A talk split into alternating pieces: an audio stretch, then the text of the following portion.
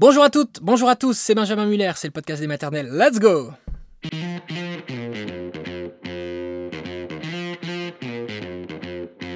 Le podcast des maternelles, le podcast de France Télévisions. Alors aujourd'hui, un sujet qui est très angoissant, un témoignage très fort, témoignage de Charlotte. Charlotte qui va nous raconter que son enfant a été victime d'un rapt parental. Donc voilà, je disais angoissant. Je n'exagérais pas, donc on va écouter Charlotte et juste après nous serons avec un avocat, Maître Boischer, qui répondra à toutes les questions que ce témoignage suscite. Vous allez tout comprendre. Qu'il y a de plus angoissant pour une mère de ne pas savoir où est son enfant enlevé par euh, le père qui souhaite disparaître des radars à jamais? Bonjour Charlotte, vous avez vécu cette histoire, euh, cette épreuve épouvantable d'un rapt parental. Ça veut dire que votre ex-compagnon a enlevé votre fille, Valentina, à trois reprises à partir de ses deux ans. Mais euh, le moins qu'on puisse dire, c'est que vous avez une rage de lionne, hein, vous, Charlotte. Et donc, euh, vous êtes battue et vous avez pu la retrouver. Alors, vous étiez en couple depuis cinq ans avec euh, votre compagnon, qui est de nationalité italienne. Et puis, à l'automne 2018, vous vous séparez. Valentina a deux ans. En attendant un jugement, vous vous mettez euh, d'accord avec lui pour la garde. Et c'est lui qui l'a pour euh, les prochaines vacances de Noël, c'est ça? Euh, alors oui, on, on décide de faire moitié-moitié euh, Mhm. en attendant un jugement. Euh, moi, je devais la prendre pour Noël et lui pour le jour de l'an, D'accord. donc une semaine, une semaine. Et en fait, euh, voilà, il profite d'un mercredi où il la, il la voyait pour en fait euh, en faire qu'à sa tête et, et s'enfuir avec elle. Il m'expliquait qu'il n'a aucune intention de, de revenir. Et, euh, et finalement, avec euh, des, des amis en commun, j'arrive à, à le, à le raisonner. Je, je vais en Italie euh, pour la récupérer. Et, euh, voilà, il- il veut- il veut Bon, là, ça dit quand même quelque chose sur le- le- les intentions du père. C'est une première alerte, on va dire. Et puis deux semaines plus tard, il va tenter d'enlever votre fille, mais là, de façon ultra violente. Là, quitte à la traumatiser. Ah oui, là, c'est incompréhensible. En fait, il, euh, elle, elle était euh, chez, chez mes parents, dans le village de mes parents. Et euh, euh, elle se, se- se baladait avec mes parents. euh, dans- elle était même dans les bras de mon père. Et en fait, euh, euh, Lui, il arrive, il il, passe. il- il arrive, il, en fait, il, part de. faut savoir qu'il part de Rome en voiture avec ses parents. Euh, il arrive dans le village, il la voit euh, sur- dans la rue principale de- du village, il fait un dérapage et il arrache euh, Valentina au bras de mon père. Euh, c'est extrêmement violent. Il y a ma mère qui, qui appelle tout de suite la gendarmerie. Heureusement, la gendarmerie n'est pas loin. Parce que du coup, il il- part avec elle, il arrive à la prendre. Il a, n'arrive pas à partir avec elle, parce qu'il y a, c'est un petit village, hein, il y a Mm. du monde, il y a des témoins, c'est, c'est extrêmement violent. Euh, mais euh, et les, et les, les gendarmes sont extrêmement efficaces, parce qu'ils sont vraiment pas, pas loin, donc euh, et voilà, ils, le- ils le mettent en garde à vue en fait, euh, en attendant de comprendre ce qui se passe. Et, euh, et oui, c'est un épisode très choquant pour toute la famille. hein. D'ailleurs, mon père en a encore des séquelles, hein, parce que ça a été vraiment Et. Valentina, alors comment est-ce qu'elle a réagi? Elle a Ah, dû avoir très peur. Ah oui, bah, elle était choquée, puis elle comprenait pas trop ce qui se passait. on essayait Qu'est-ce que vous lui avez dit alors? On essayait avec des mots simples d'expliquer que voilà, on l'aime tous les deux, qu'on essaye de trouver une solution pour pouvoir euh, la voir tous les deux, et que, euh, que là, bah, euh, papa, il n'avait pas agi comme il fallait. euh. Mais c'est sûr que voilà, elle était. euh, Ah, forcément, c'est violent, donc ça a, dû, ça a dû la choquer, la pauvre petite. Shoot. Alors, le jugement sur la garde c'est a traîné, quoi. ça s'est fait attendre. Donc, il a réussi ensuite à récidiver et à disparaître avec elle pendant trois semaines. Et c'est un nouvel enlèvement, d'ailleurs, qui va influencer euh, la décision du juge, pour le coup. Euh, oui, tout à fait. Euh, en fait, il a, faut savoir qu'à ce moment-là, il avait complètement, il, a- il a- il arrive à la, à la prendre une nouvelle fois. Il, il disparaît complètement, même son avocat ne sait pas où il se trouve. Le jour du jugement, il n'est donc pas là et personne n'a de Et vous, nouvelles. vous êtes dans quel état, Charlotte? Enfin, je, je- je connais la réponse, mais vous ne respirez pas. Oui, bah, bien sûr, on est en apnée hein, dans ces moments-là. Enfin, on, on respire plus. hein. Vous, Euh, savez, ah, vous n'avez aucune idée là- ah, d'où est votre fille pendant ces trois semaines? Ah non, Aucune nouvelle? aucune, aucune nouvelle. Vous appelez vos beaux-parents en Italie, vous qui appelez vos sont copains. pas au vous- courant, voilà, enfin, qui sont au courant de rien. Et, euh, et en fait, euh, le, le jugement a lieu donc en, en urgence. Euh, normalement, c'était pas du tout ce qui était Mhm. convenu. C'était quelque chose d'assez classique hein, qui était prévu à la base. Mais là, vu que le père a, complètement disparu avec l'enfant, euh, là, c'est effectivement, c'est euh, j'obtiens la garde exclusive, l'interdiction de sortie du territoire euh, pour Valentina. Et lui euh, pourra la voir que deux heures toutes les deux semaines. Alors c'est un jugement qui sera évolutif, ça euh, évolue tous les trois mois. Après c'était un, En fonction de son comportement? Voilà, s'il agissait bien. Après, euh, en, en vrai, euh, il, il y a plein de fois où il n'est pas venu la voir, etc. Mais, euh, mais en tout cas, le, le jugement évoluait tous les trois mois. Après, c'était un, samedi toutes les deux semaines. Mhm. Et puis jusqu'à un week-end et un, retour à la normale. Alors là, sur ce, sur ce kidnapping-là, il vous l'a rendu euh, spontanément, hein? Alors, spontanément, c'est un peu. euh, sous pression, j'imagine. oui. Euh, bah, non, c'est qu'en fait, le jugement a été rendu. Du coup, son avocat a réussi finalement à le joindre et lui expliquer que c'était pénal. Donc, euh, Oui, qu'il avait plutôt intérêt à la euh. Voilà, s'est- Donc là, il y a une organisation qui est mise en place, comme vous le dites très bien, avec la garde exclusive pour vous. Et puis vous le redoutez euh, tout de suite parce que vous y pensez. Euh, c'est euh, lors de son premier week-end père-fille, c'est en décembre 2019, qu'il va là s'enfuir avec Valentina. J'apprends dès ce moment parce que euh, effectivement, il n'y avait pas de signe d'apaisement. Euh, je sentais qu'il y avait quelque chose qui n'allait pas. Et euh, on, on- on est obligé de, de respecter euh, le, le jugement. Et, euh, et en fait, euh, il a deux jours devant lui pour, euh, pour disparaître. Oui, puis il avait tout planifié, c'est ce que vous nous avez dit en préparant cette émission. Euh, oui, bah là, il s'était euh, organisé euh, avec euh, la complicité de, de- de ses parents. Euh, apparemment, il avait mis de l'argent de côté. Ça, je l'ai su euh, après. hein. Mais, euh, Alors vous avez, euh, là, vous n'avez pas attendu, vous avez appelé vos beaux-parents, vous avez appelé euh, vos amis en commun, vous avez passé par les réseaux sociaux, vous avez alerté la presse. euh, et là, vous avez compris grâce à tout ça, vous avez réussi à le tracer un petit peu, vous avez compris qu'il était en Italie, c'est ça? Oui, alors, il faut, faut savoir juste avant. Parce que jusqu'à présent, quand il n'y a pas de jugement, euh, on a beau aller voir la police, euh, c'est très compliqué. Il y a un Mhm. vide juridique euh, là pour, pour protéger les enfants qui est, qui est vraiment dramatique. Là, pour le coup, j'avais tout en main pour, euh, pour porter plainte et faire agir les autorités. Il faut savoir que quand je suis allée à la brigade des mineurs, il y a un- une policière qui m'a répondu, parce que moi, je, je voulais qu'on fasse les SOS enlèvement, etc. Et on m'a expliqué qu'on pouvait faire ça que quand on était sûr de retrouver l'enfant. Ah. Voilà la réponse que j'ai eue des Alors là- autorités françaises. Et c'est là que j'ai euh, euh, contacté euh, la presse, et, parce que je l'ai fait moi-même, le, le SOS, euh, enlèvement. Et, et c'est grâce à la presse que j'ai su qu'il était en Italie. Et donc là, j'ai pris le premier avion pour Rome. Et je parle italien, j'ai vécu là-bas. Et là, j'ai porté plainte directement en Italie pour que les, les autorités puissent, puissent agir plus facilement et qu'il n'y ait pas un aller-retour entre un pays et un autre. Et que fait, je comprenne bien, euh, Charlotte, donc là, vous êtes en Italie, vous êtes toute seule pour mener l'enquête, Ah oui, bah, euh, malgré la plainte?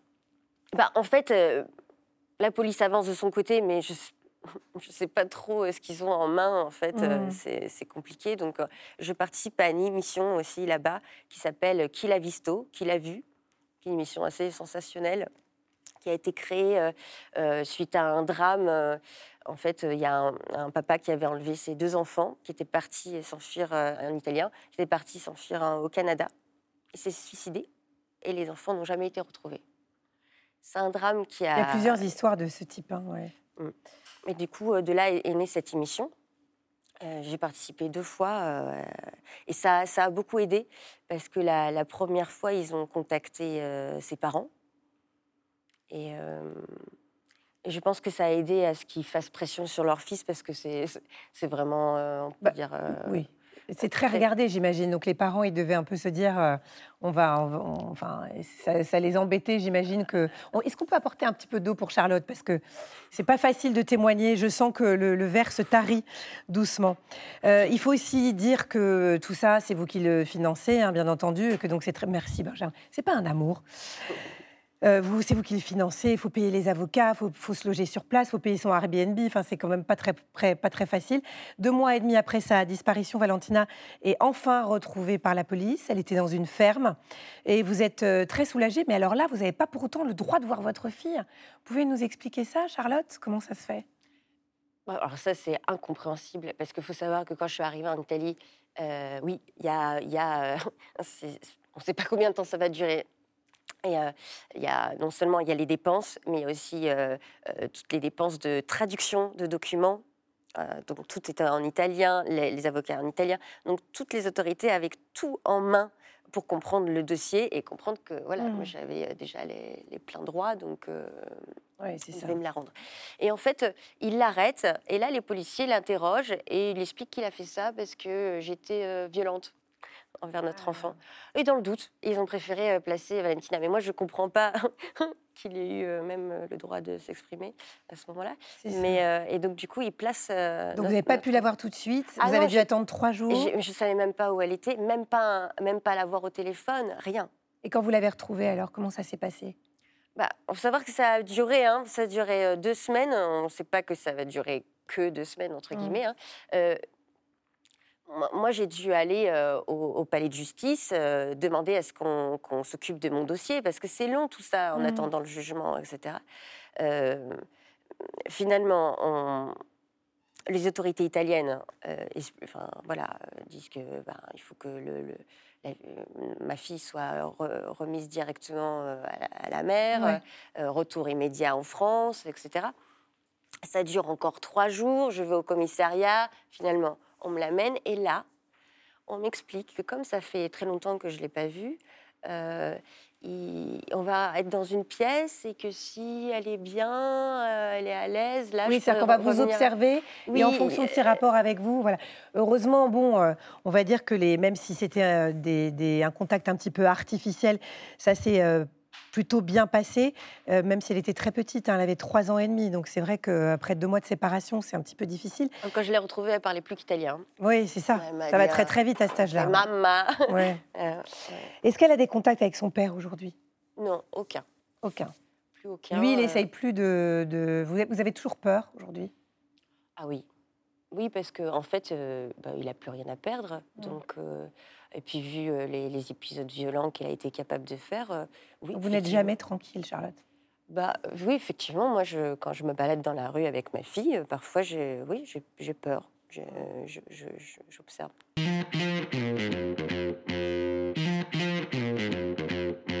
Et nous avons le plaisir de recevoir Maître Alexandre Boischer. Bonjour Maître. Merci d'être sur ce plateau. Vous êtes avocat en droit interne et en droit international de la famille. Euh, on a besoin d'être éclairé un petit peu sur ce sujet. On, a du mal à comprendre comment est-ce que ce genre de choses peuvent encore arriver. Chaque année, près de 500 enlèvements parentaux ont lieu en France.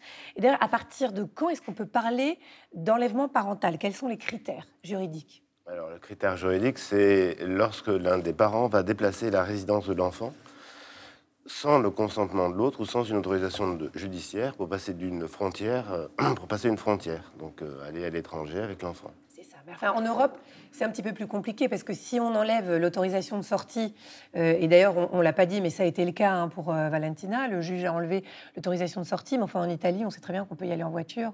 Euh, la difficulté, c'est qu'au sein de l'Union européenne, effectivement, on peut circuler librement, il n'y a pas de frontières. Après, il y a des, des dispositifs sur le plan civil qui sont mis en place, notamment en termes de coopération entre les États, pour faciliter justement, dans le cadre de cet espace juridique intégré qui est l'espace judiciaire européen, le retour des enfants qui ont été déplacés, comme Valentina dans, dans, l'affaire de, Charlotte. Voilà. Après, Charlotte, dans son affaire, elle a elle-même mené sa procédure de manière extrêmement courageuse euh, pour récupérer sa fille. Euh, en ne suivant pas nécessairement les procédures qui sont les procédures qui auraient dû être suivies euh, normalement. Hmm. Alors la première question, c'est une question de Mina qui vous dit mon ex a enlevé nos deux enfants et les a emmenés au Mexique. Comme nous attendions un jugement sur la garde, il en a profité. Comment aurais-je pu me protéger en attendant ce jugement? Alors, euh, elle aurait pu éventuellement euh, solliciter et obtenir une opposition à sortie du territoire français. Cette opposition à sortie du territoire français, c'est une mesure administrative qu'on peut obtenir auprès de la préfecture. Et euh, en principe, il suffit de souligner un risque d'enlèvement des enfants. Cette opposition, elle est valable pendant 15 jours uniquement et elle n'est pas renouvelable en principe. Donc ah il faut le faire manière très limitée. Parce Après, que j'allais dire, on peut le faire finalement dès la séparation si on soupçonne. si on a un risque, on le fait dès la séparation et dans ce cas-là, on saisit en urgence le juge aux affaires familiales pour demander une interdiction de sortie du territoire qui, elle, est permanente et qui s'impose aux deux parents d'ailleurs, hein, mais qui est permanente et qui durera euh, jusqu'à ce qu'une nouvelle décision la, la- la- la fasse tomber. Mais l'opposition, voilà, c'est une mesure administrative qui dure uniquement 15 jours. Parfois, elle peut être renouvelée, pas toujours. Il faut bien, voilà, il faut bien calculer son timing en fait entre le moment où, en fait, il faut faire les deux en même temps. Il faut euh, faire la procédure d'interdiction de sortie du territoire et qu'en même temps, votre avocat il vous aide à faire les démarches pour faire l'opposition. Et lorsque vous signalez que vous faites l'interdiction, il faut que l'opposition elle prenne le relais jusqu'à la décision du juge. Est-ce que- est-ce qu'on peut rappeler, par exemple, euh, quelle est la, la règle générale quand des parents sont divorcés Euh, On peut très bien partir avec son enfant euh, à l'étranger sans l'accord de l'autre parent? Alors, quand- lorsque les parents sont divorcés et lorsqu'il y a, enfin même en temps normal que les parents soient séparés, pas séparés ou vivent ensemble ou il n'y ait pas de décision de justice, lorsque les deux parents ont l'autorité parentale, l'un des parents Ouais. peut très bien partir à l'étranger avec ses enfants euh, pour euh, des vacances et dès lors qu'il revient. S'il euh, va s'installer à l'étranger avec les enfants et qu'il reste à l'étranger avec les enfants, dans ce cas-là, c'est ce qu'on appelle un déplacement illicite euh, d'enfants. Et, et à partir de là, il y a des dispositifs qui peuvent être mis en place, comme la Convention de l'AE du 25 octobre 1980 sur les aspects civils du déplacement illicite d'enfants, qui permet, par une procédure de coopération entre autorités, d'obtenir euh, le retour des enfants qui sont illicitement déplacés. Victor vous demande que faire en cas de non-présentation d'enfant. Quelles sont les premières démarches à entreprendre? Le premier réflexe.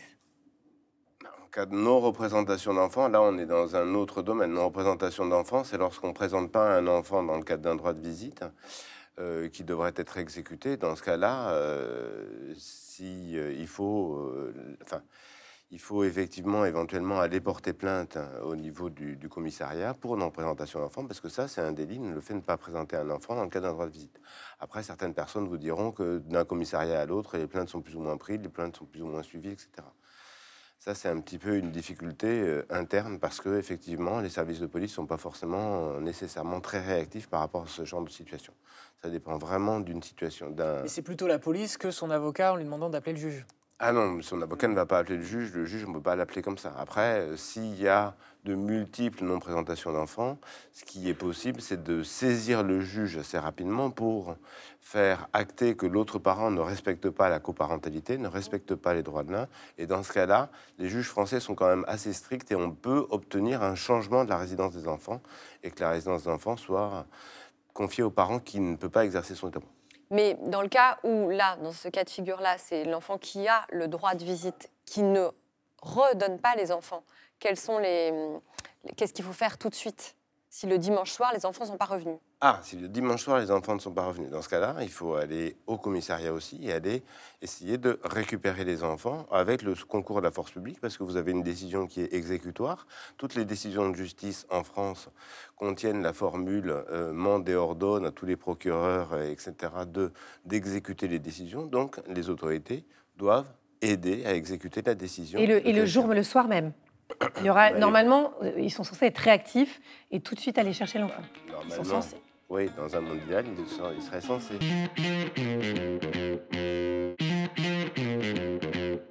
Garance vous demande existe-t-il des accords entre les pays pour faciliter les procédures et les démarches? Vous disiez dans les pays européens, oui.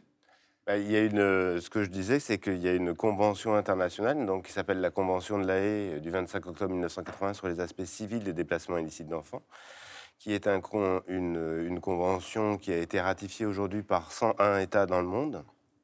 Donc c'est considérable pour ce type de convention. C'est la convention de ce type qui a connu le plus de- de- d'adhésion et de ratification. Cette convention, elle organise un système euh, civil de, de- de- pour, de- et de coopération entre les autorités, le gouvernement français, le ministère de la Justice en, en l'occurrence, et des autorités qui sont désignées dans les pays pour favoriser le retour des enfants qui ont été déplacés, soit de la France vers l'étranger, soit de l'étranger vers la France.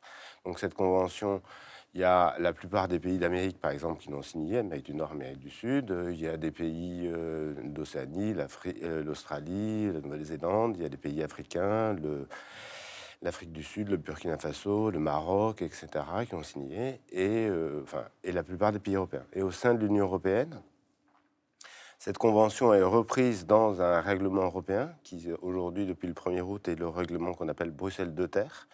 Et ce règlement, en fait, vient la rendre plus efficace dans l'espace judiciaire européen. Donc vient, la, vient la, la, renforcer, la rendre plus efficace dans ce cadre-là, parce qu'il y a des systèmes de coopération beaucoup plus intégrés. Et euh, c'est plus facile, en principe, de faire exécuter une décision française en Allemagne euh, qu'une décision, euh, qu'une décision canadienne en France. Donc voilà comment les choses fonctionnent. pays l'ont signé, c'est-à-dire qu'il y a quand même beaucoup de pays qui ne l'ont pas signé. Comment, comment ça se passe dans ces pays-là? Alors, il y a des pays qui ne l'ont pas signé. Vous avez des exemples d'ailleurs de pays qui n'ont pas signé Ouais. Oui, euh, le Qatar. Mm. le Qatar, c'est à la mode. On va Ouais, dire l'Arabie effectivement. Saoudite, le, le- le- il y a la, la Chine, euh, la, la Chine continentale qui l'a pas signé. Hong Kong l'avait signé quand c'était sous la domination, enfin sous euh, protectorat anglais. Donc euh, c'est vrai qu'avec la Chine, il y a ce côté particulier que s'il y a un déplacement qui se fait à Hong Kong, la procédure convention de la D'accord. déplacement ici jouera. Mais s'il se fait à Pékin, là, ça ne jouera pas. Donc euh, il faudra trouver d'autres solutions par rapport à ça. Ensuite, il y a des conventions bilatérales aussi avec, les, avec certains pays, notamment avec l'Algérie, qui est une convention qui est assez limitée, ou avec la Tunisie, avec l'Égypte. Ces conventions bilatérales, elles ne fonctionnent pas très très bien, voire elles fonctionnent euh, assez mal, parce que euh, ben, c'est des, des questions de volonté politique, d'organisation interne pour euh, faciliter ce type de, de procédure. Après, vous avez des, sur la Convention de la haie aussi, il y a certains États, enfin, il y a des États qui y adhèrent et il faut que la France accepte l'adhésion de certains États. Par exemple, le Pakistan a adhéré à la Convention de la haie, mais la France n'a pas encore accepté. Donc si aujourd'hui vous avez un déplacement de France vers le Pakistan, vous ne pouvez pas faire fonctionner la Convention. Parce que les autorités françaises, en fait, doivent vérifier que ce qui est mis en place au Pakistan, c'est conforme à l'esprit. Alors, Joanne vous dit comment ça se passe lorsqu'un couple euh, qui n'est pas marié se sépare. On l'a vu avec l'histoire de Charlotte. Est-ce qu'il y a un moyen d'encadrer la, la garde juridiquement? Donc, qu'est-ce qu'on fait euh, quand on se sépare, qu'on n'est pas marié et que peut-être, euh, voilà, c'est conflictuel, je pense? Bah, Quand on est quand on n'est pas marié, comme enfin, le, le recours pour encadrer la garde, c'est euh, s'il n'y a pas de possibilité d'accord entre les parties. Et même s'il y a un accord, euh, il faut mieux le faire euh, homologuer par le juge des affaires familiales. Et s'il n'y a pas d'accord, euh, il faut le faire, il faut saisir le juge des affaires familiales pour obtenir une décision qui va organiser la garde entre les parents. Et quand vous parliez euh, tout à l'heure de cette euh, inter- interdiction de sortie de territoire, c'est facile à obtenir, ça? L'interdiction de sortie du territoire, ben, aujourd'hui, dans mon expérience euh, personnelle et professionnelle, je dirais que le- le- les juges l'accordent un petit peu trop systématiquement, même. C'est-à-dire que dans l'absolu, on trouve que parfois c'est ordonné. Il ne faut, pas oublier qu'il y a parfois des enfants qui naissent, de couples euh, binationaux, j'aime pas trop l'expression couple mixte, Mhm. d'accord? Et à partir de ce moment-là, euh, ces enfants, ils ont le droit aussi de pouvoir avoir des relations avec leur famille Oui. euh, qui habitent à l'étranger. Et là, j'ai un cas, par exemple, d'une mère bulgare, américano-bulgare, qui a une interdiction de sortie des territoires euh, à l'égard de sa fille depuis 5 ans, d'accord? Et elle ne peut pas aller voir sa famille en Bulgarie, alors que son mari, c'est ça qui est ex. choquant, euh, le, le- le père de l'enfant, pardon, Ouais. c'est même pas son ex, c'est enfin, le père de leur enfant. Lui, euh, il n'a pas l'interdiction de sortie du territoire. Enfin, si l'interdiction de sortie du ter- du territoire s'impose à lui aussi, mais Mhm. lui, il ne va pas à l'étranger, sa famille habite à La Réunion. Donc, lui, il prend l'avion pour Ouais, aller à La ça. Réunion, il reste en France, et elle, elle ne peut pas prendre l'avion pour aller en Bulgarie, alors que Ouais. la Bulgarie, ça fait partie de l'Union européenne, Et- il n'y a pas un passé, elle a jamais euh, kidnappé son Jamais. enfant?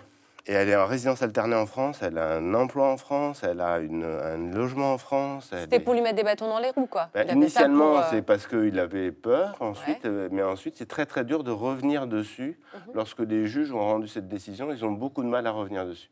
Ouais, ça c'est vrai que c'est Ouais, dur. hein. C'est vrai que c'est très dur aussi, il faut penser deux- aux deux aspects euh, là-dessus. Après, il- Mais quand on voit les conséquences que peuvent avoir euh, le fait de ne pas l'avoir fait, bon, Oui, mais après, euh, lorsqu'on a un enfant avec un parent qui n'est pas de nationalité française, c'est pas pour enfermer cet enfant en France Ouais, non ouais, plus. ouais.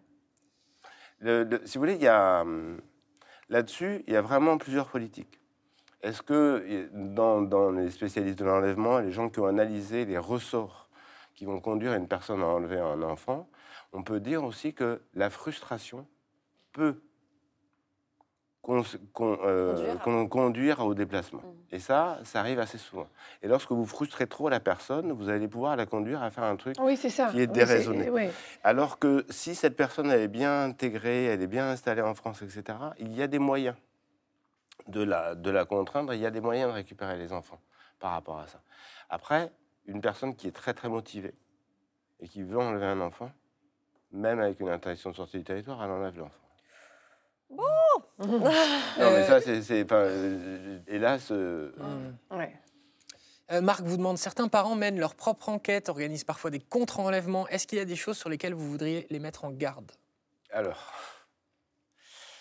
euh, certains parents organisent leur propre enquête. euh, ben, L'exemple de Charlotte montre que effectivement, Parfois, ça sert. ça, ça peut être utile et que grâce à son énergie et grâce à son dynamisme, elle a réussi à récupérer sa fille beaucoup plus rapidement que si elle avait suivi les procédures de la Convention de la Haye, même avec le règlement Bruxelles de terre. Ça, c'est sûr. Elle a été extrêmement efficace par rapport à ça. Euh, sur le contre-enlèvement, il faut faire attention euh, parce que euh, ça peut être, ça pourrait être sanctionné. Là, il y a une, une maman turque qui a été sanctionnée par la justice française pour un contre-enlèvement alors que le père français avait enlevé l'enfant en France. Les autorités françaises avaient refusé d'en renvoyer en Turquie en, considérant qu'il y aurait un risque pour lui s'il était renvoyé en Turquie, mais les autorités, turques pardon, avaient rendu des décisions, prononcé le divorce des époux et confié la garde à la mère. Le père avait participé à cette procédure et est venue chercher son enfant pour repartir en Turquie avec elle.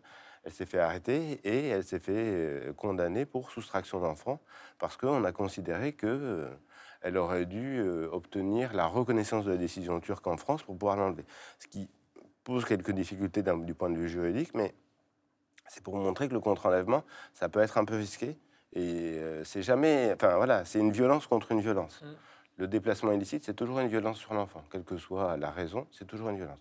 Le contre-enlèvement, c'est aussi une violence.